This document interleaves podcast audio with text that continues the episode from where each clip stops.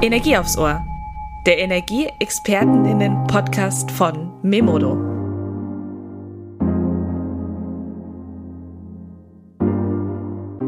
Hi Energiefans. Heute gibt es wieder Energie aufs Ohr. Ich bin Lena, Auftragsmanagerin und Energieexpertin bei Memodo.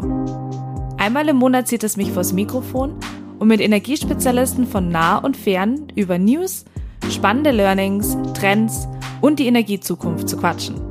Legen wir los.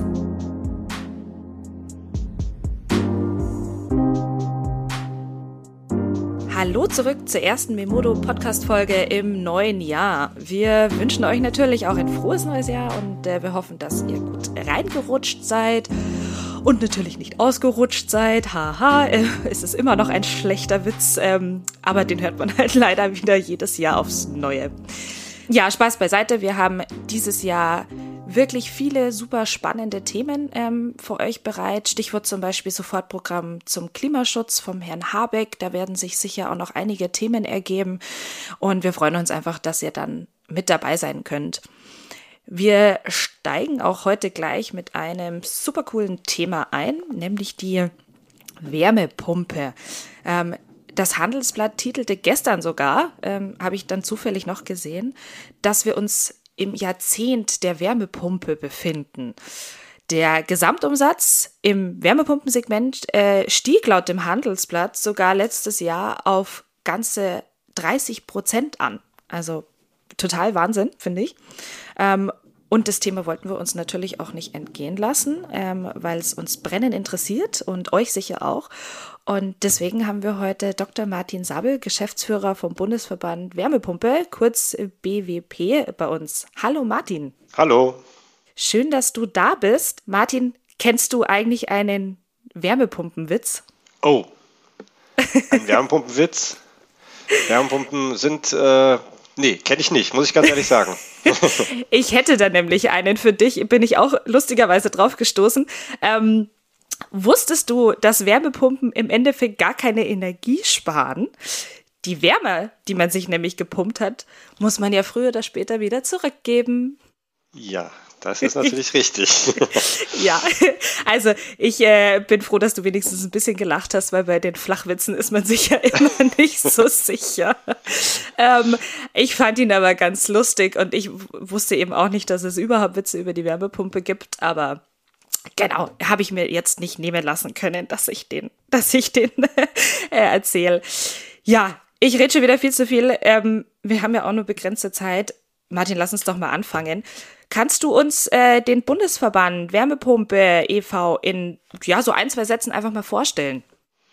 Ja, wir sind der Bundesverband Wärmepumpe, sitzen hier in Berlin. Wir vertreten eigentlich die Wärmepumpenbranche und versuchen, die Wärmepumpe nach vorne zu bringen als Standardheizsystem in Deutschland. Wir sind so zwölf Leute hier in der Geschäftsstelle, Politologen, Techniker, äh, Presseöffentlichkeitsarbeit und ähm, ja, wir versuchen gute Rahmenbedingungen für die Wärmepumpe zu erwirken und die Leute davon zu überzeugen, dass Wärmepumpen eine super Technik sind für den Klimaschutz. Wir selber sind davon alle total überzeugt hier in Berlin. Ja, da werden wir ja auch gleich mehr hören. Um mal so ein bisschen da einzusteigen in das ganze äh, Wärmethema, kannst du, oder ich weiß nicht, ob du die Zahlen hast, aber ähm, wie viel Endenergie werden zum Beispiel jetzt in Deutschland äh, eigentlich im Wärmesektor benötigt? Ja, mit Zahlen ist das immer so ein bisschen schwierig. Zahlen habe ich hier natürlich vorliegen. Ähm, vielleicht muss man mal ganz kurz sagen, wenn man diese drei Sektoren unterscheidet, die getrennten Sektoren, die ja heute noch weitgehend getrennt sind, Wärme, dann den eigentlichen Strom, die eigentlichen Stromanwendungen und den Verkehr, äh, also die Mobilität, dann kann man sagen, dass die Wärme so ganz grob gesagt ungefähr die Hälfte ausmacht und die, die restliche Hälfte teilen sich Strom und Verkehr ungefähr zu gleichen Teilen. Ähm, um es mal konkret in Zahlen zu nennen, das sind 1200 Milliarden Kilowattstunden, hm. die die Wärme ausmachen. Also man weiß das mhm. ja vielleicht so von zu Hause, Kilowattstunden. Äh, man braucht so in einem normalen Haushalt jetzt für, für die Strom, für die eigentlichen klassischen Stromanwendungen so 3000 Kilowattstunden oder so im Jahr. Und das hier sind 1200 Milliarden Kilowattstunden. Also das ist schon ein Riesenbatzen und er macht über die Hälfte des, des Energieverbrauchs insgesamt aus. Okay ähm, bin ich sogar jetzt ehrlich gesagt überrascht. Ich meine, gut, klar, irgendwo kann man sich dann denken, aber ich hatte jetzt nicht mit äh, fast der Hälfte gerechnet. Ähm, Wüsstest du, wie viel äh, Anteil an dieser Wärmeversorgung denn von den Erneuerbaren äh, dazu gesteuert wird? Ja, leider noch nicht so viel. Also wir sind jetzt im Moment so ungefähr bei 15 Prozent. Das stagniert auch in den letzten Jahren ziemlich stark. Ähm, Im Stromsektor sieht es deutlich besser aus. Das geht ja auch regelmäßig durch die Presse. Die Entwicklung ist eigentlich recht positiv, also zumindest in den letzten Jahren. Da haben wir uns dann bewegt, so im Bereich von 45 Prozent ungefähr. Also das ist schon ganz, ganz ordentlich, Tendenz steigend. Wir hatten jetzt im letzten Jahr einen kleinen Rückschlag. Nicht so gut sieht es auch noch aus im Verkehr. Da, da liegen wir so bei 7 Prozent. Ja, und wie gesagt, Schnackdationen bei der Wärme um, um 15 Prozent ungefähr herum. Mhm, also auf, definitiv noch ausbaufähig. Ähm, was macht jetzt zum Beispiel so ein Wärmebedarf im Haushalt aus? Also zum Beispiel auch verglichen jetzt zum Strombedarf. Ja, also der Wärmebedarf in einem normalen Haushalt macht auf jeden Fall den, den Löwenanteil aus. Also das bewegt sich im Bereich von 85 bis 90 Prozent. Und der Rest ist dann eigentlich nur noch ja, Strom für Beleuchtung. Das ist zum Beispiel nur ein Prozent andere Stromanwendungen, Elektrogeräte und ähnliches, ähm, ja, und Kochen, das sind dann vielleicht nochmal so 10 Prozent. Ähm, also der, der Wärmebedarf, also Raumwärme, um das Haus zu beheizen und warmes Wasser zu bereiten, das sind 90 Prozent, kann man sich merken.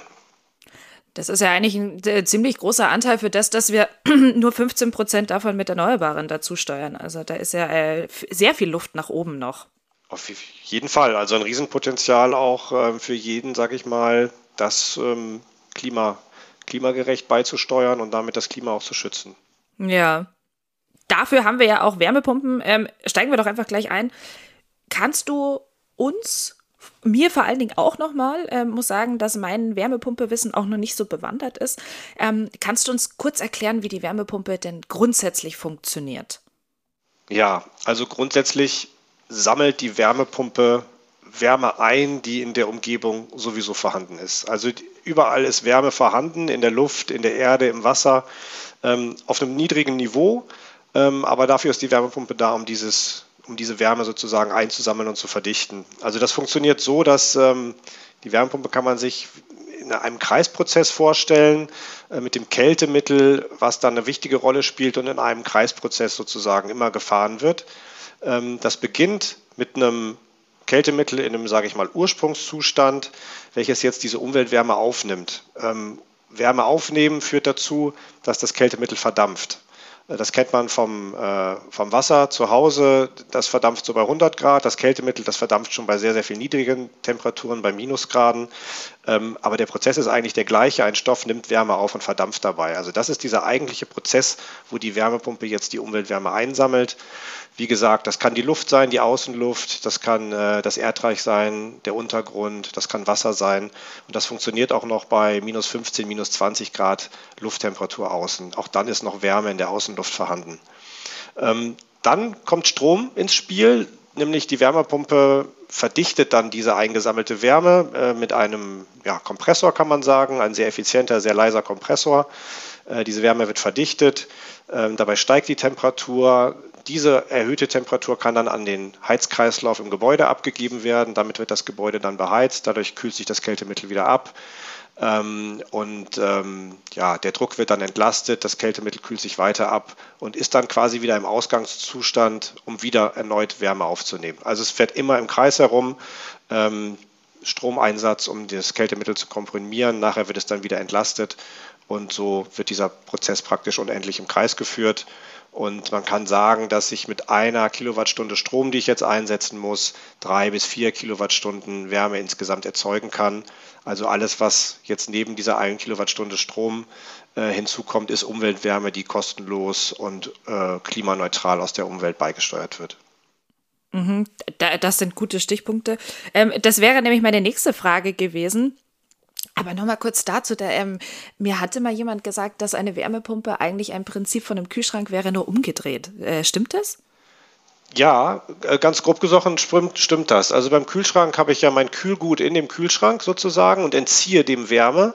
Mhm. Und hinter dem Kühlschrank ist, ist so, eine, ja, so eine Art Heizkörper sozusagen, wo die Wärme dann an den Raum abgegeben wird.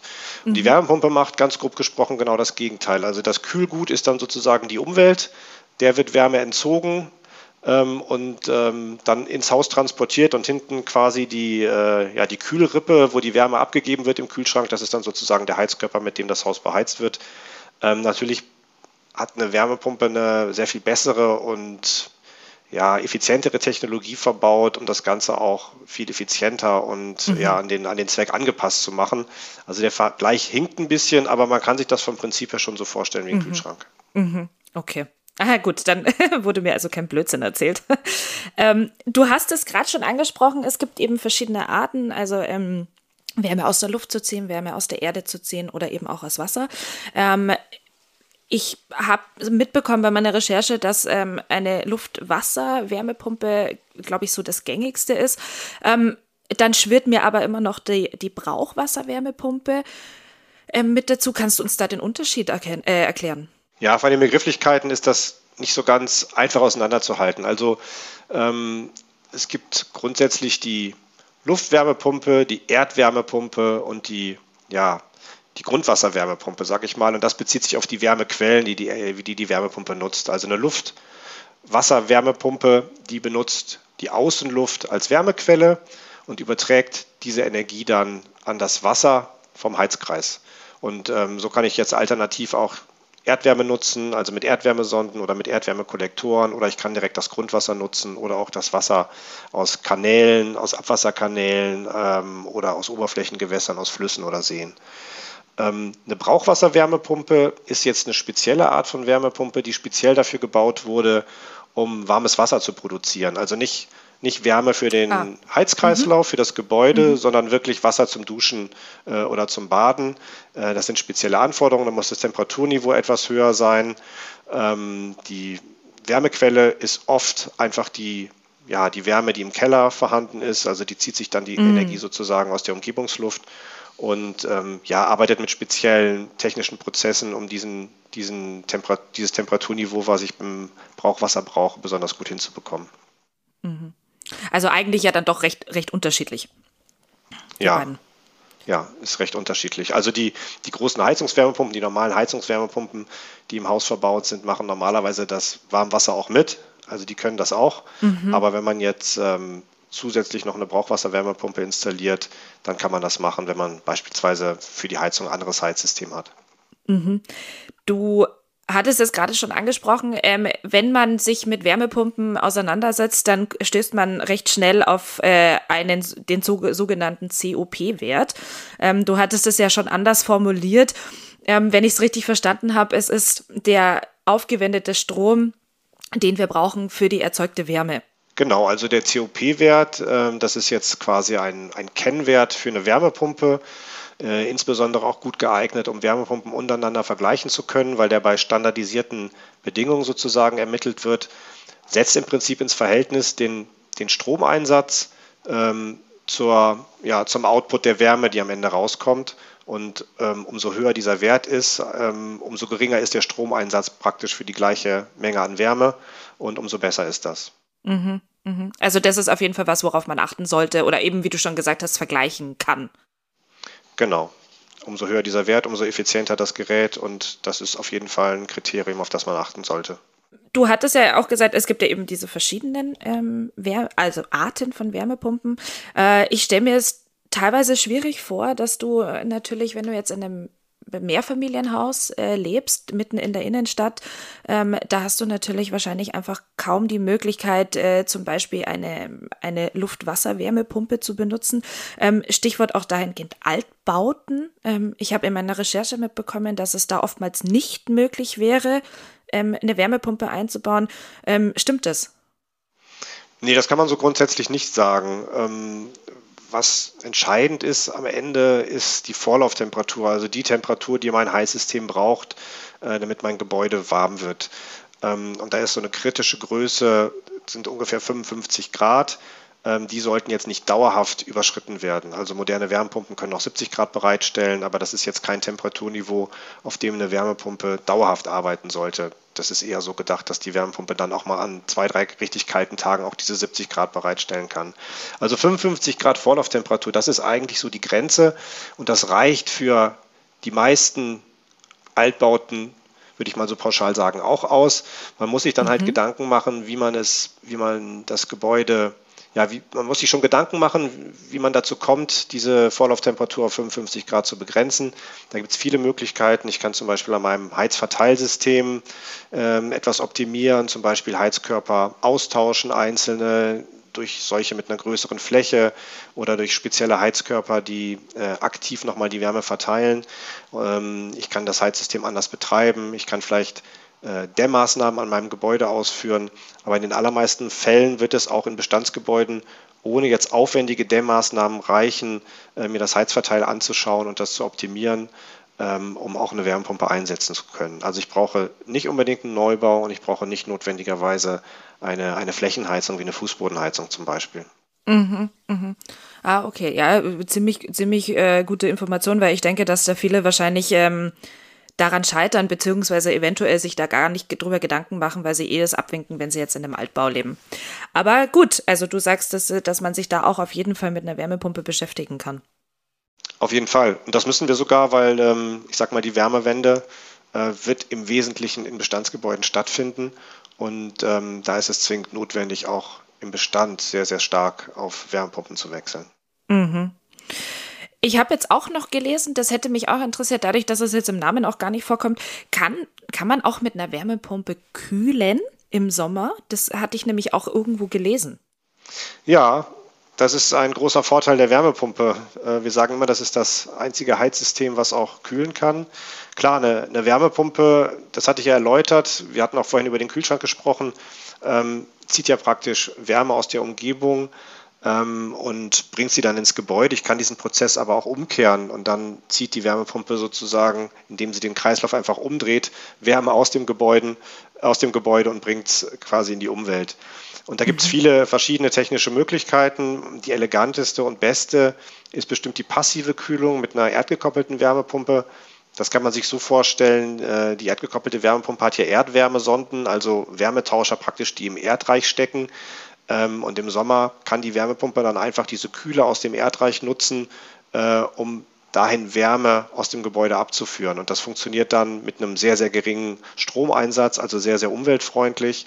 Man kann dazu beispielsweise die Fußbodenheizung in seinem Gebäude nutzen. Das funktioniert jetzt nicht so, dass man das auf eine beliebige Temperatur, sage ich mal, das Gebäude abkühlen kann, wie man das vielleicht von einer mhm. klassischen Klimaanlage äh, kennt. Aber ich kann das Gebäude sehr angenehm ankühlen. Wir sagen so auf circa 5 Grad unter Umgebungstemperatur.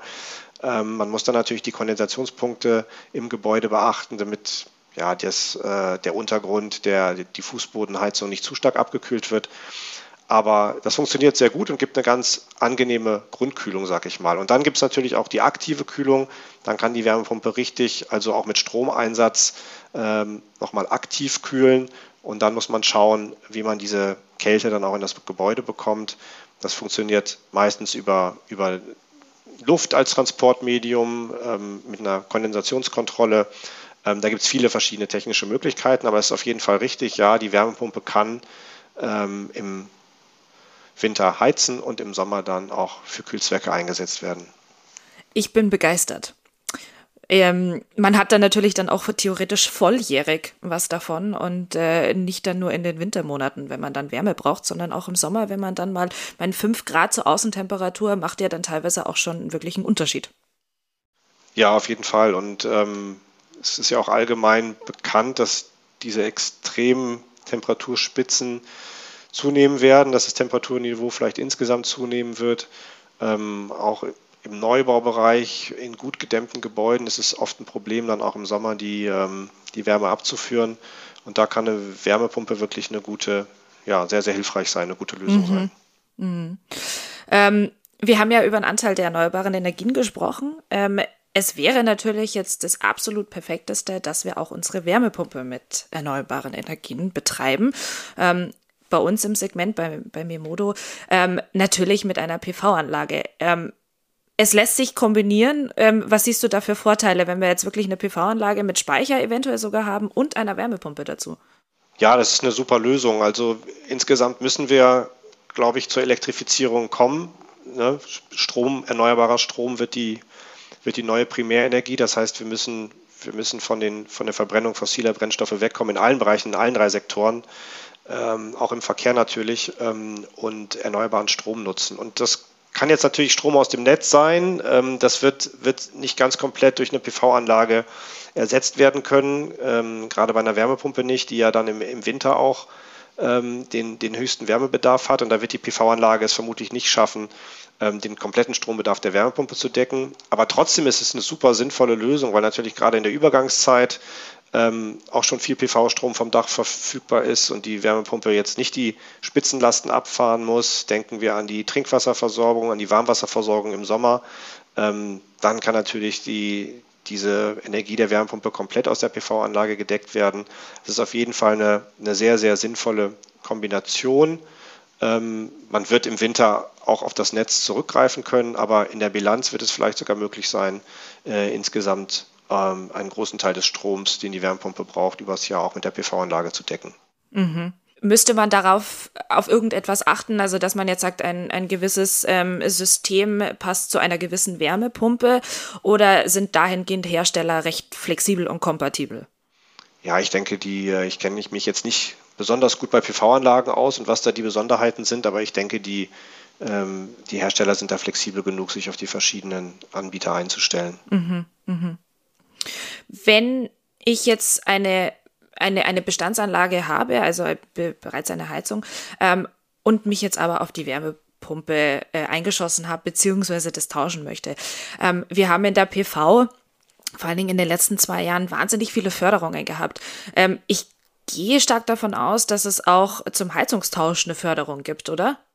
Ja, auf jeden Fall. Also das ist natürlich ähm, auch gewollt, ähm, dass die Menschen zu klimafreundlichen Technologien wechseln und dementsprechend wird auch der Wechsel von Gas- oder Ölheizung zur Wärmepumpe gefördert.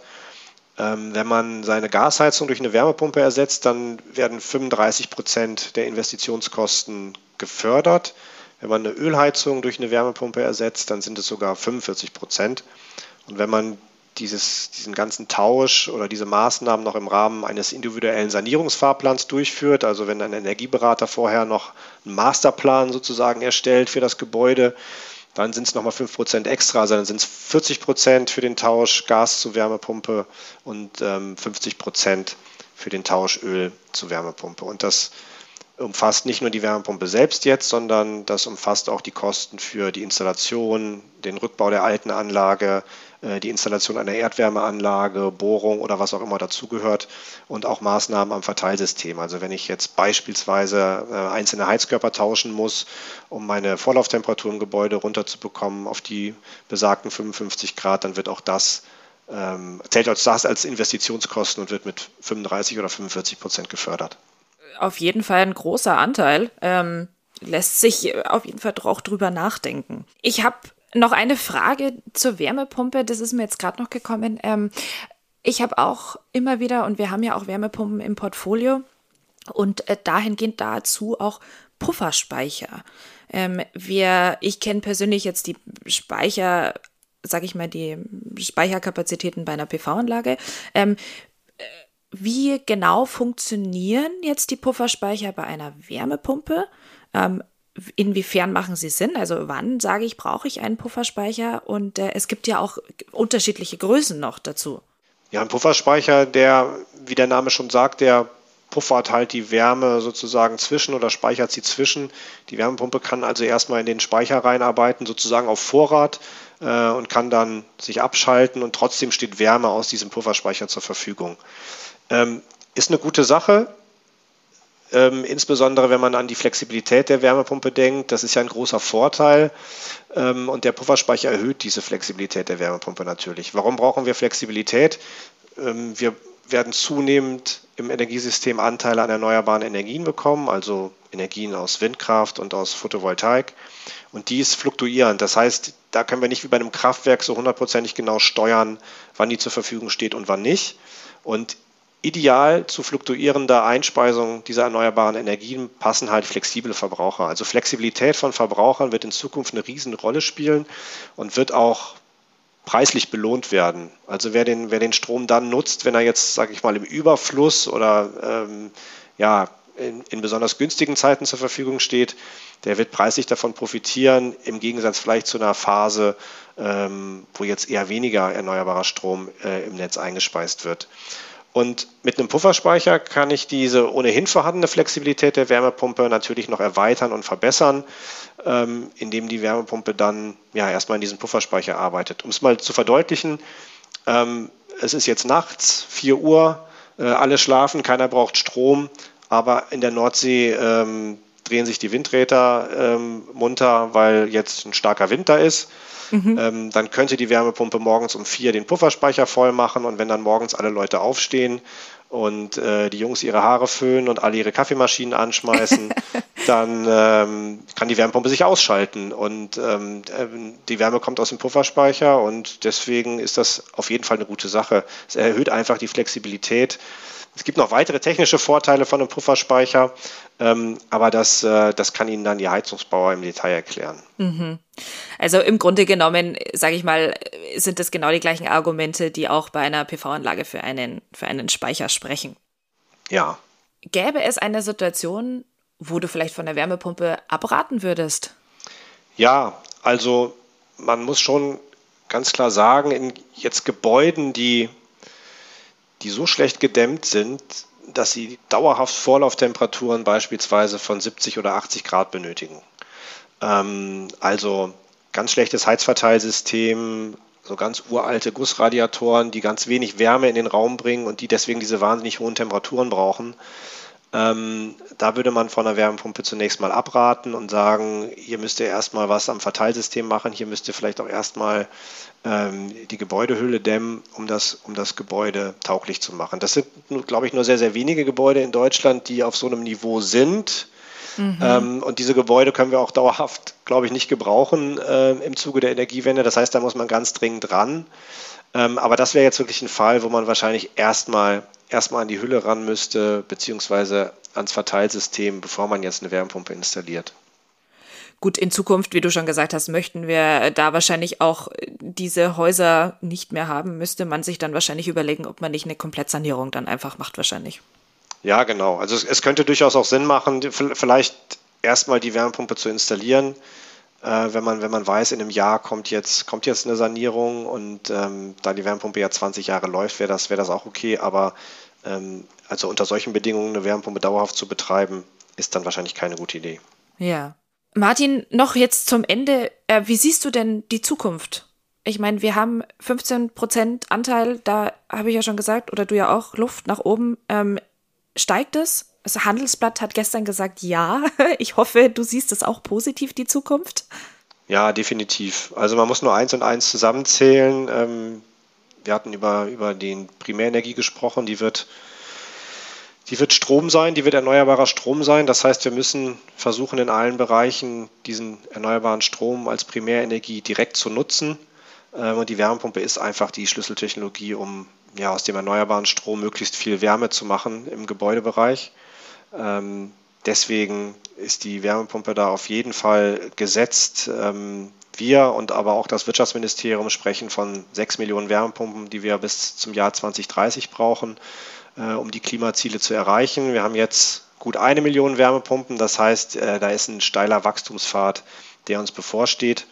Und dass das funktioniert, das zeigen auch andere Länder. Schauen wir mal nach Schweden zum Beispiel. Ja, da werden so ungefähr 23 Wärmepumpen pro 1000 Haushalten im Jahr verkauft. Bei uns ist es gerade mal ein Zehntel, also so ungefähr zwei Wärmepumpen pro 1000 Haushalten im Jahr. Das heißt, man sieht, ähm, andere Länder haben schon, sind uns da schon voraus und haben verstanden, wie es funktionieren kann. Und wir sind sehr zuversichtlich, dass wir in Deutschland das jetzt schnell aufholen werden und auf ein ähnliches Niveau kommen werden. Und wir müssen das auch, wenn wir das mit den Klimazielen ernst nehmen. Herr Habeck hat in, in seiner Eröffnungsbilanz Klimaschutz ähm, vorgestellt, wie stark wir unser Engagement verstärken müssen. Wir müssen dreimal ambitionierter werden, wir müssen die Prozesse beschleunigen und ähm, er hat ja auch vom Wärmepumpen-Rollout gesprochen. Das heißt, ähm, ja, wir müssen da richtig konsequent loslegen, ähm, um den Gebäudebereich zu dekarbonisieren, mit Wärmepumpen insbesondere. Mm. Wir kämpfen jeden Tag, du ja auch, du und dein Team. Ähm, Martin, jetzt zum Ende noch, äh, Du kennst es vielleicht, ähm, unsere, wir haben ein kleines Spielchen, drei schnelle Fragen. Ich hatte ja im Vorhinein schon gesagt, ähm, die kennst du nicht. Äh, es geht einfach nur mal darum, dass wir dich noch mal so ein bisschen besser kennenlernen zum Ende. Kurz, also kurze Frage, kurze Antwort. Ähm, ich würde auch mit der ersten gleich starten. Du befindest dich ja in Berlin, hattest du gesagt. Sagst du Berliner, Krapfen oder Pfannkuchen? Berliner. okay, gut. Ich würde jetzt Krapfen sagen. ja, ich komme ähm, eigentlich aus Nordrhein-Westfalen und da sind diese Dinger einfach Berliner. Deswegen Berliner. da bin ich beigeblieben. Das kann ich mir auch, glaube ich, nicht mehr abgewöhnen. ähm, zweite Frage. Wenn wir beim Thema Wärme sind, bist du eher ein Warm- oder ein Kaltduscher? Warmduscher, ganz ehrlich. weil du, weil du wahrscheinlich auch privat eine Wärmepumpe hast, oder? Ja, mal unabhängig von der Heizquelle. Ähm, ja, ich habe mal eine Zeit lang kalt geduscht, aber das ist schon ist was für junge Sportliche und äh, äh, Heißdüsen. Ich bin jetzt schon ein bisschen älter und da dusche ich gerne warm. ähm, ich, ich trete dir dabei, ich dusche auch sehr gerne warm. Ich bin überhaupt kein Kaltduscher und ich habe es auch nie verstanden, wie das jemand machen kann. nach der Sauna gerne kalt. Ach, nicht, das schaffe ich nicht mal. Also auch nicht nach der Sauna. Da würde ich am liebsten so warm bleiben, wie ich bin. Ähm, dritte und letzte Frage. Wir befinden uns ja jetzt schon seit zwei Jahren immer mal wieder im Homeoffice. Gibt es denn auch Tage, wo du komplett im Schlafanzug arbeitest? Nein. Dann ziehst du dich immer an, auch wenn du im Homeoffice bist? Nicht im Schlafanzug heißt ja nicht, dass ich mich anziehe. Nein, nein. Also natürlich ziehe ich mich an. okay. Ich denke auch, dass wir durch die Corona-Pandemie den, den, Begriff Schlafanzug auch, glaube ich, etwas gestreckt haben. Alle. Ähm, mir ist letztes Mal aufgefallen, dass ähm, ich auch meine, meine Sport- und Jogginghosen schon klassifiziere nach ähm, besser und schlechter. Das hätte ich, glaube ich, vor der Pandemie nie gemacht. ja, Super, vielen Dank, Martin. Ähm, das war's schon wieder mit unserer ersten Folge. Ähm, ich hoffe, dass jetzt viele unserer Zuhörer mehr über die Wärmepumpe erfahren haben und ähm, sie sich vielleicht auch jetzt mal genauer anschauen, vielleicht wenn das nochmal so als Entscheidung anstand. Ähm, Martin, wo können denn äh, unsere Zuhörer und Zuhörerinnen noch mehr Informationen finden? Ja, gerne bei uns auf der Webseite unter www.wärmepumpe.de, Wärmepumpe mit AE, da finden sich eigentlich ähm, alle möglichen Informationen, Grafiken, Broschüren, äh, insbesondere auch zu Wärmepumpen im Bestand, Fördermöglichkeiten, also alles, was man so braucht, um loszulegen, auch Kontakte zu Handwerkern, die es drauf haben. Also ähm, ja, eigentlich alle Informationen unter www.wärmepumpe.de. Dann schaut's alle mal vorbei. Martin, ich sag danke, vielen Dank, dass du heute da warst. Danke fürs Interesse, hat Spaß gemacht. Zum Schluss möchte ich jetzt euch noch auf unseren Blogartikel hinweisen ähm, von unserem Gründer Daniel Schmidt. Wir hatten ja im letzten Podcast über den Rückblick 2021 gesprochen und der Daniel hat sich jetzt hingesetzt über die Feiertage und hat mal seinen, seine Aussicht für das neue Jahr ähm, niedergeschrieben. Schaut rein. Ähm, ich verabschiede mich damit. Tschüss und Baba.